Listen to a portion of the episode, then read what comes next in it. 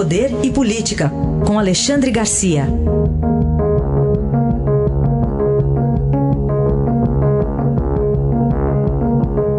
Alexandre, bom dia. Bom dia, sim, bom dia, Carolina. Bom dia. Vamos começar falando de um vídeo aí que está convocando para manifestações para o dia 15 de março agora, vai cair no domingo, e que acabou sendo compartilhado pelo presidente Bolsonaro. Qual a sua avaliação, Alexandre? Avaliação é número um, né? Ele compartilhou com uns poucos da confiança dele, mas vamos deixar isso de lado. Em primeiro lugar, a pergunta: a manifestação é ilegal? É proibida? Não é. É uma manifestação legal. Número dois, Congresso tem todo o direito de se manifestar contra o presidente. Né? O presidente também tem todo o direito de se manifestar contra o Congresso. Número três, será que o Congresso está tão bom assim que tem tanta gente defendendo o Congresso? Essa é a minha consideração a respeito disso. Eu não estou vendo nada de, de, de extraordinário no regime democrático em que as manifestações não estão proibidas, nem são ilícitas a, a menos que invadam, que, que toquem fogo em pneu no meio da rua ou invadam propriedade privada, quebrem lojas, aí sim, aí está fora da lei. Alexandre, fala também sobre a moda Cid Gomes, é isso? Ah, sim, pois é. Ah, parece que pegou a moda. Né?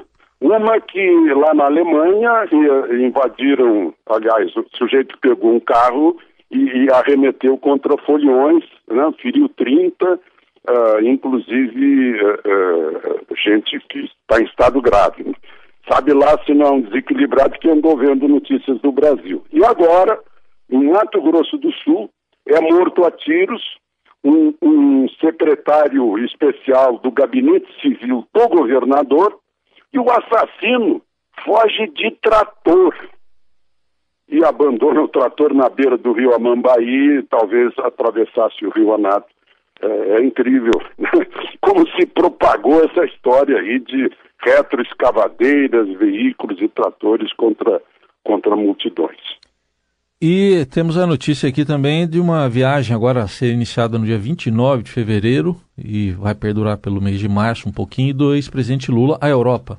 Pois é, avisou a justiça que vai à Europa, tem compromisso na, na Suíça, é um evento sindical, religioso, na Alemanha, uh, na França, né? já é a segunda viagem uh, de Lula para a Europa, a outra foi para o Vaticano. Né? O único registro é isso, que é um condenado duas vezes em segunda instância, que responde a, a mais de meia dúzia de processos como réu, e tem passaporte para viajar, enquanto outros que sequer foram condenados ainda na própria Lava Jato retiram o passaporte e o sujeito está impedido de sair do país.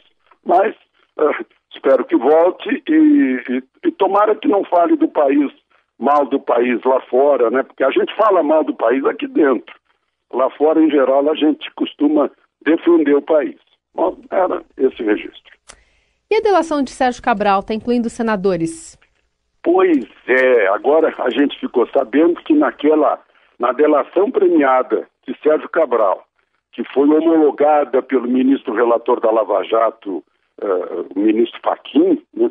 o ministro Faquim, na homologação, uh, informa que será usada essa delação premiada, essa colaboração à justiça, em dois inquéritos que estão no Supremo e que envolvem seis senadores, né, dá uma equipe de vôlei. Um do PSDB, Aécio Neves, e os outros do MDB. Renan Calheiros, Jader Barbalho, Eduardo Braga, do, do Amazonas, e Dario Berger, eh, de Santa Catarina. Imagino o que Sérgio Cabral, né, como governador do Rio de Janeiro, que tipo de relações ele tinha com esses senadores estamos todos curiosos. Análise de Alexandre Garcia, que amanhã estará de volta ao Jornal Eldorado. Obrigado. Até amanhã. Até amanhã.